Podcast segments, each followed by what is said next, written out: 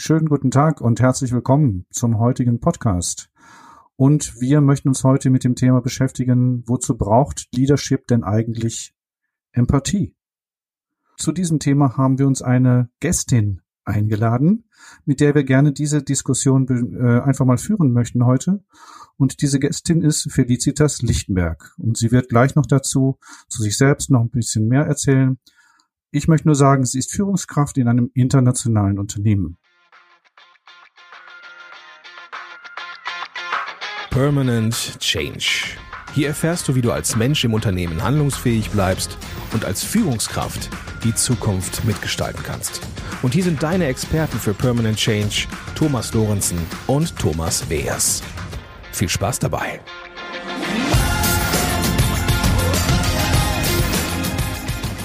Hallo, ich bin Thomas Weers. Und ich bin Thomas Lorenzen. Und wir beraten Menschen und Unternehmen dabei, den permanenten Wandel selbstbestimmt zu gestalten. Und das auch in Krisenzeiten. Ja, herzlich willkommen, Felicitas. Wie Thomas eben schon gerade gesagt hat, du bist Führungskraft in einem internationalen Unternehmen. Wir freuen uns sehr, dass du heute dabei bist und äh, würde erstmal das Wort natürlich gleich an dich weitergeben, dass du mal ein bisschen was zu dir sagst und dich vorstellst. Ja, super. Herzlichen Dank, Thomas und Thomas. Ich freue mich sehr, heute hier dabei zu sein, gerade bei dem wichtigen Thema Empathie. Ich bin Global Head of Diversity and Inclusion bei einem Fintech-Unternehmen hier in Berlin, ähm, habe aber verschiedene Rollen vorher schon gemacht, also Commercial Marketing, Produkt, etwas IT etc. und bin auch ein großer Fan von der Transaktionsanalyse, vom psychologischen deutschen Bereich.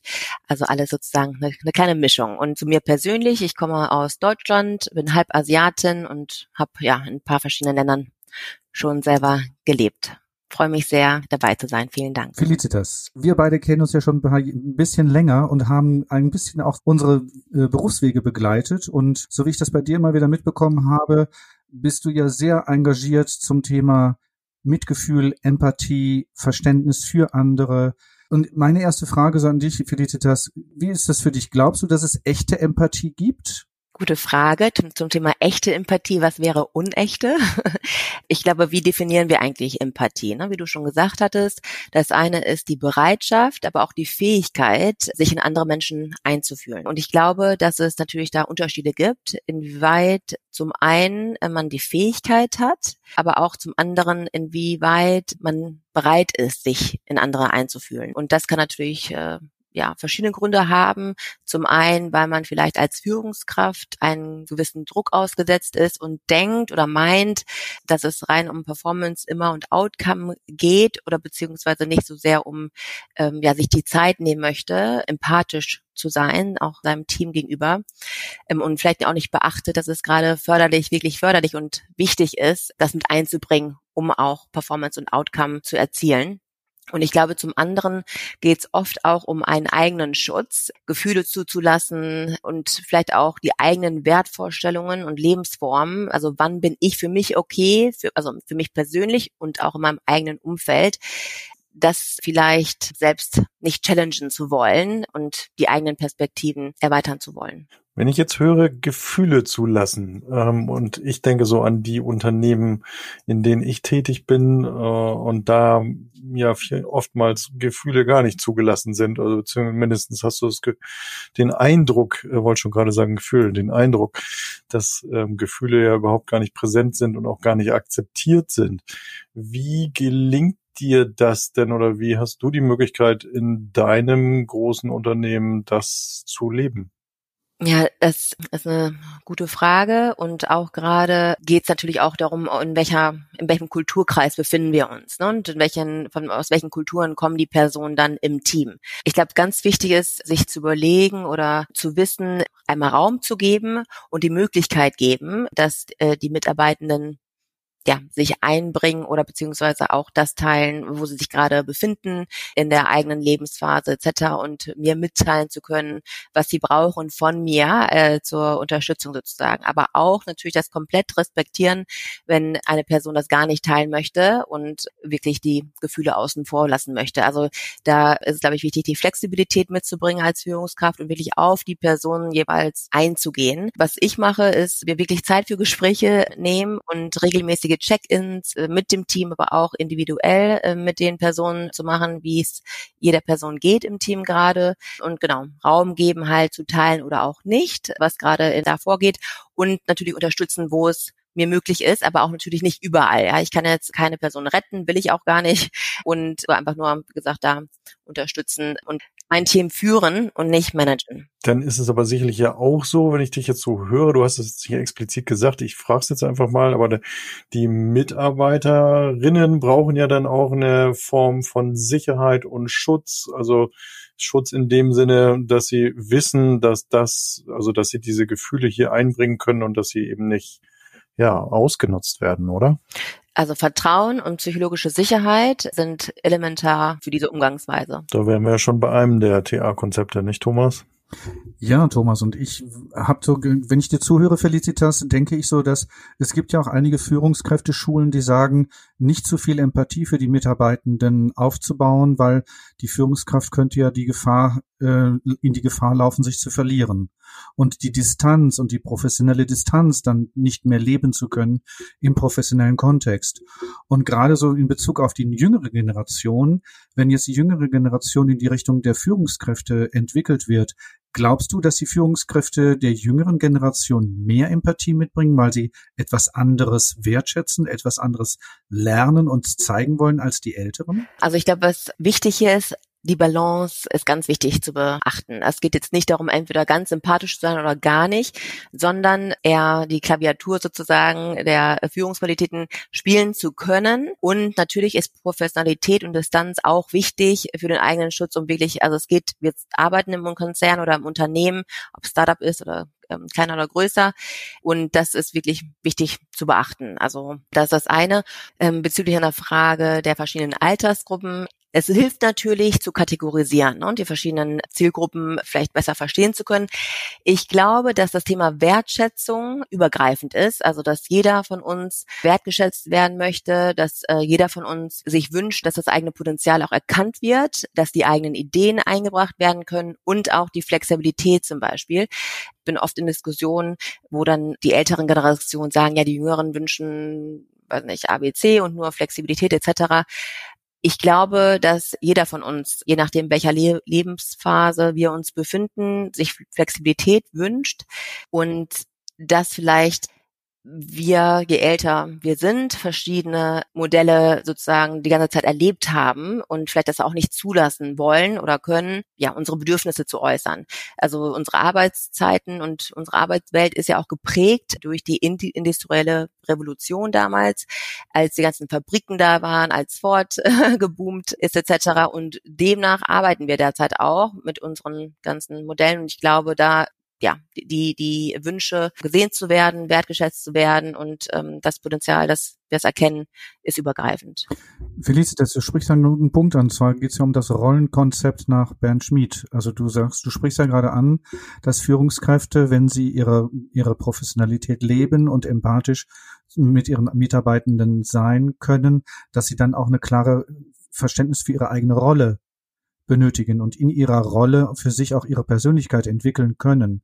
Und das ist ja gerade bei den, bei den jüngeren Generationen vielleicht, ja, ich würde sagen, nochmal an, nochmal eine andere Herangehensweise als bei den älteren. Oder wie kriegst du das für dich in deinem Alltag mhm. mit? Ähm, ich glaube, das ist sehr stark abhängig von der Unternehmenskultur, in der wir uns befinden. Es gibt natürlich Konzerne oder Kulturen, sage ich mal, wo das noch sehr hierarchisch ist und je nach, wie gesagt, auch kulturellem Kontext, wo sehr stark getrennt wird und das auch gewünscht ist. Es gibt kleinere Unternehmen in einem, also so klein ist es jetzt nicht, in dem ich arbeite, aber äh, kleiner als vorher, ähm, wo ich selbst überrascht bin, wie viel äh, die Personen sich wirklich einbringen und wie viele Freundschaften wirklich gelebt werden im tagtäglichen und wie viel Freizeit man auch miteinander verbringt. Also ich glaube, das ist sehr stark von der Unternehmenskultur abhängig und hm, vielleicht nicht so sehr ähm, von der Generation, wobei wahrscheinlich mit der Generation spielt da eine Rolle, ja, wie man erzogen wurde. Ich mag nochmal den Blick in die verschiedenen Generationen nehmen und dann auch nochmal die Geschlechter differenzieren. Also einmal bei den Generationen. Ähm, was denkst du? Glaubst du, dass die ältere Generation mehr Empathie hat als die jüngere oder umgekehrt? Also ich glaube weder noch. Ich glaube, es gibt Menschen, die empathisch sind ähm, und es gibt Menschen, die nicht so eine hohe Empathie hat. Und es geht, glaube ich, darum, um, wie gesagt, inwieweit bin ich es gewohnt, auch die äh, Empathie zu leben ähm, und da die Gefühle zuzulassen oder, oder inwieweit will ich das nicht oder schütze ich mich auch davor? Mhm.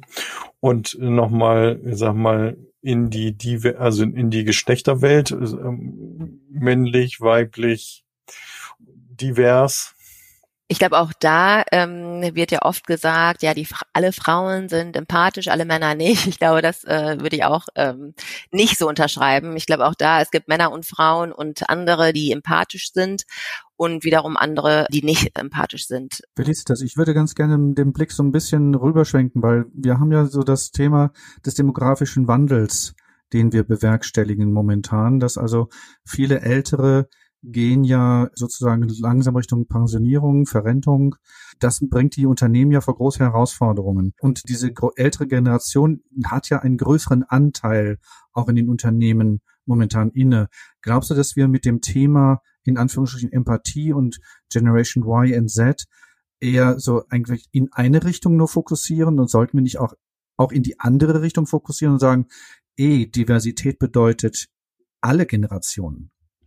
Ja, da, stimme ich dir 100 Prozent zu. Wenn wir uns mal den demografischen Wandel auf einer sagen wir, höheren Ebene anschauen, 50 Prozent der Personen, die heute geboren werden, in den entwickelten Ländern werden über 100 Jahre alt. Das globale Pensionsalter variiert circa, jetzt nagelt mich wieder nicht genau fest auf die genaue Zahl, aber zwischen 55 und 70 Jahren also ist ansteigend. Das heißt, zum Thema finanzielle Inklusion ist es ganz wichtig, jetzt das Thema äh, anzugehen, um wirklich ja auch mit dem Alter, sage ich mal, gut über die Runden zu kommen. Und diesbezüglich ist es auch wichtig, das Potenzial jeder, jeder Person zu sehen und zu fördern. Bei großen Konzernen ist es tatsächlich so, dass die Belegschaft älter ist, sage ich mal.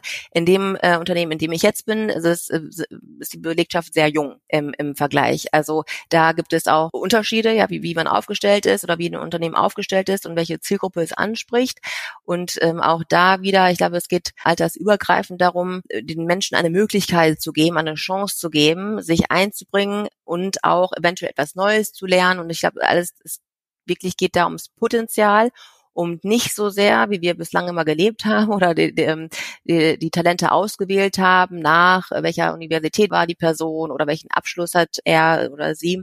Natürlich ist das Thema Bildung ganz wichtig und bin ich äh, großer ähm, äh, Befürworter von. Und gleichzeitig, wie gesagt, gibt es mehr und mehr Wandel in den ganzen äh, Unternehmen und auch in dem, was gefordert wird im Markt, dass es wirklich primär um das Thema Potenzial gibt, auch egal, ob eine Person einen Karrierebreak sozusagen hatte oder vorher im ganz anderen Bereich war. Ich glaube, jeder kann sich in ein anderes Umfeld einbringen. Natürlich gibt es da paar Ausnahmen eventuell, aber im Grunde genommen geht es wirklich darum, um die Möglichkeit und die Chance den Menschen zu geben. Welche Schwerpunkte wirst du zukünftig in deiner Führungsarbeit setzen? Das ist eine sehr, sehr gute Frage. Ich glaube, dass äh, das Thema ähm, wirklich Purpose wichtig ist, eine Vision vorzugeben, ähm, aber gleichzeitig auch ja Richtlinien den, den Teams zu geben und Mitarbeitern wirklich zu führen und da eine Balance zu schaffen. Ich glaube, das Thema Transparent und Wertschätzung ist sehr wichtig und wird äh, immer wichtiger und wie gerade schon erwähnt, das Thema, also eine Balance zwischen Flexibilität, aber auch Richtlinien sozusagen zu geben. Ich glaube, mehr und mehr ist es die Verantwortung von mir als Führungskraft, aber auch von anderen, sich auch auf das Thema Wohlbefinden der Mitarbeitenden, sich darum zu kümmern. Und wie gesagt, hier geht es wieder nicht um diese Retterrolle etc. Und natürlich geht es hier um Business und Erfolg, aber Talentmangel, äh, sag mal, ist präsent und ich glaube, es geht darum, mehr und mehr äh, ein sicheres Umfeld und ein Umfeld zu schaffen, in dem wirklich die Mitarbeitenden auch gerne arbeiten wollen und gut arbeiten können und sich einbringen können und nicht nach ein paar Monaten vielleicht ausgebrannt sind. Und ich glaube auch, das ganze Thema Ideen, ich glaube, ähm, die, die Ideen äh, generieren und wahrnehmen und ähm, auch umsetzen können, wenn sie wirklich äh, natürlich einen Business-Erfolg oder zum Erfolg führen können. Und ich glaube, ganz wichtig, und vielleicht auch das ist das Wichtigste wahrscheinlich, ähm, das Thema Wandel. Also Menschen auf den Wandel vorbereiten, beziehungsweise auch selbst äh, ich in meiner Führungsrolle mich dem Wandel sozusagen stellen und Bildungsmöglichkeiten auch anbieten. Jetzt hattest du ja eingangs äh, gesagt, oder Thomas hatte das, glaube ich, gesagt, dass äh, ihr euch ja aus dem Transaktionsanalyse-Kontext kennt und du, wenn ich richtig informiert bin, ja auch die transaktionsanalytische Beraterin abgeschlossen hast. Das heißt, du hast also dich schon einige Jahre mit Transaktionsanalyse beschäftigt. Ähm, wollte jetzt da nochmal nachfragen, wie dir die Transaktionsanalyse oder welche Konzepte dir unter Umständen dabei helfen bei deiner Führungsarbeit. Mhm. Also die Transaktionsanalyse ist täglicher Begleiter. Eigentlich, also wirklich immer. Gerade auch, also ich zum einen generell, aber als äh, meiner Rolle auch als Head of Diversity and Inclusion geht es ja auch darum, in diese Grundposition zu gehen äh, oder versuchen. ich bin immer dabei, es zu versuchen. Ich bin okay, du bist okay. Und ich chatte mich da jeden Tag, auch welche Antreiber irgendwie bei mir oder bei anderen in meinem Team raufkommen und welchen Ich-Zuständen wir kommunizieren oder wenn es einen Konflikt gibt zum Beispiel. Und gerade im Bereich Diversität geht es ja auch darum, wirklich dass ja Wertschätzung von Andersartigkeit, wenn wir uns die Population mal anschauen, ähm, natürlich gibt es ja Parität, wenn es um Thema Gender geht, Mann und Frau. Und es gibt natürlich auch andere, die sich anders identifizieren. Aber wir sehen auch oft zum Beispiel, dass gerade in Deutschland, ähm, also ein Land ist mit dem niedrigsten Frauenanteil im Management zum Beispiel, äh, global. Wenn wir uns das Thema LGBTQ Plus anschauen, also das Thema Lesbian, Gay, Bisexual, Transgender and Others, also sexuelle Orientierung und Identität. Wir haben sieben bis zehn Prozent unserer Bevölkerung ist äh, in dieser Zielgruppe. Oft ist es aber so, dass viele sich gar nicht trauen, sich zu outen sozusagen oder einfach darüber übers Wochenende sprechen. Wie war es am Wochenende? Was hast du gemacht eigentlich, wenn man am Montag äh, in der Kaffeeküche steht zum Beispiel oder per, per Zoom jetzt eher? Ähm, und da geht es auch darum, ne, wir können wir auch eine Sicherheit geben, dass die Personen wissen, sie können einfach normal äh, über den Alltag sprechen, wie äh, andere Personen auch. Und natürlich das Thema ethnischer Background, Nationalitäten, der ganze äh, ja, Globalisierung ist da. Ich, wenn wir uns weltweit anschauen, was gerade passiert, ich glaube, da geht es auch wirklich ganz stark darum, ja, Verständnis und auch Wertschätzung füreinander zu generieren und für die verschiedenen Traditionen, für die, für die verschiedenen Sitten etc. und einfach mit Respekt miteinander umgehen. Ähm, und dann geht es natürlich klar um das Thema Alter, wie wir wirklich umgehen mit der älteren Generation. Das ist teilweise auch ja, finde ich, haben wir noch viel gerade in Deutschland auch noch mit äh, dran zu, äh, würde ich mir es wünschen, dass wir äh, nach wie vor mit älteren Personen im hohen Alter respektvoll umgehen, aber auch die Jüngeren sehen mit ihren Ideen etc. Also eigentlich egal welches Alter natürlich, da die die Möglichkeit geben. Genau und das Thema natürlich auch Menschen mit Behinderungen äh, oder unter Different Abilities, wie ich sagen würde. 15 Prozent unserer Weltbevölkerung ist in dieser Zielgruppe, aber ich würde halt auch challengen, ob wir wirklich so zugänglich sind, also accessible für diese Zielgruppe für die Talente oder ob wir da vielleicht auch voreingenommen sind und vielleicht aber auch, ja, noch nicht so die Erfahrung gemacht haben, wie geht man eigentlich mit den verschiedenen Menschen um, egal welche Zielgruppe es ist. Also deswegen, die TA begleitet mich tagtäglich und ich bin äh, großer Fan und bin auch dankbar, was ich dadurch ähm, gelernt habe. Über mich ist es nicht immer einfach und es war auch sehr teilweise sehr emotional, aber ich äh, ja, freue mich immer über das Thema persönliche Weiterentwicklung. Ja, du hattest es eben auch schon gesagt, als du ähm, darüber sprachst, dass das Thema Wertschätzung bei dir auch eine ganz große Rolle sp äh, spielt. Da sind wir ja im Stroke-Konzept dann unterwegs. Das wollte ich auch nochmal benennen, dass das ja auch ein ganz wichtiges Thema ist. Und äh, ja, und Schutz, da haben wir die, das Protection-Thema, ne? Und so dieses aufeinander einschwingen auf mein Gegenüber. Da hören wir ja dieses Attunement raus von Erskine zum Beispiel. Also sind ja ganz, ganz viele, viele Dinge, mit denen du da arbeitest. Toll. Und was ich noch gehört habe, die Abwertungsmatrix, nämlich in dieser Abwertungsmatrix nach persönlichen Lösungsansätzen zu suchen und zu finden und dann halt in Konfliktsituationen oder wie du, Felicitas, das angesprochen hast, mit den eigenen Vorurteilen und in der Transaktionsanalyse nennen wir das ja Trübungen, diese Trübungen sichtbar zu machen, ins Bewusstsein zu holen und dann ein verändertes Verhalten zu entwickeln und dann wieder in der Grundhaltung plus plus zu sein, um dann vielleicht auch weiterhin in einer Autonomie, in einer Selbstbestimmtheit mich mit, ich sag mal, mit einer behinderten Menschen, mit einem Menschen of Color, mit einem Menschen äh, anderer sexueller Identität auf einer menschlichen Ebene in Kontakt zu bringen, ohne dass ich mit meinen Vor durch meine Vorurteilenbrille schau, draufschaue und agiere und reagiere. Also ich finde das Thema, ich glaube, wir könnten jetzt noch Stunden über dieses Thema sprechen, Felicitas. Ich schaue so ein bisschen auf die Uhr. Wir sind. Einen letzten Punkt, darf ich noch was Sehr gerne, einbringen? Ja, klar. Das Thema auch, was du gerade meintest, ne? unbewusste Stereotypen und Vorurteile. Wir alle äh, leben das und das hat, bringt viele Vor Vorteile mit sich, aber halt auch Nachteile. Und was äh, ich auch noch benennen wollte, das, das ganze Thema Überlebensstrategie ne? und tradierte Muster von Eltern, Großeltern etc. Und da ist auch der ganze historische, gesellschaftliche Kontext mit zu beachten, der wirklich eine super starke Rolle da spielt. Genau, und da geht's einfach darum, möchte man da mal hinschauen und auch offen sein für andere Wege oder nicht. Also das wäre jetzt, Thomas, für mich Skript, Arbeit und Bezugsrahmen-Thematik. ja, genau. Ganz, ganz TA-reich ist das. Ja, super. Also das ist wirklich TA-reich und Felicitas, du hast mich gerade sehr inspiriert äh, und auch bestätigt, genau das zu tun, was ich tun möchte und Menschen dazu befähigen, sich zu öffnen, ihre Bezugsrahmen zu öffnen, in ein Growth-Mindset für sich zu gehen, Neues kennenzulernen. Und vielen, vielen herzlichen Dank erstmal für dich, dass du hier warst, dass du mit uns diskutiert hast und auch deine Sichtweisen auf viele Themen zur Verfügung gestellt hast. Und Thomas, wollen wir zum Fazit kommen des heutigen Gesprächs? Tja, machen wir das. Ganz herzlichen Dank, Felicitas, dass du dabei warst. Kommen wir zum Fazit und vieles hast du ja auch so ganz toll prägnant äh, genannt. Also in allererster Linie geht es darum, bei empathischer Führung äh, eben halt auch dass du zuhörst. Ne? Ich glaube, das war eines der, der ersten Punkte, die du auch genannt hast und eben halt auch eine Offenheit zeigst, neben dem ähm, halt auch ähm, Schutz zu bieten und Vertrauen aufzubauen. Und, und das war ja auch sehr deutlich hörbar von dir, dass du dir halt auch Zeit nimmst für Mitarbeiter, für dein Team und da eben entsprechende äh, Zeiten auch wirklich re reservierst.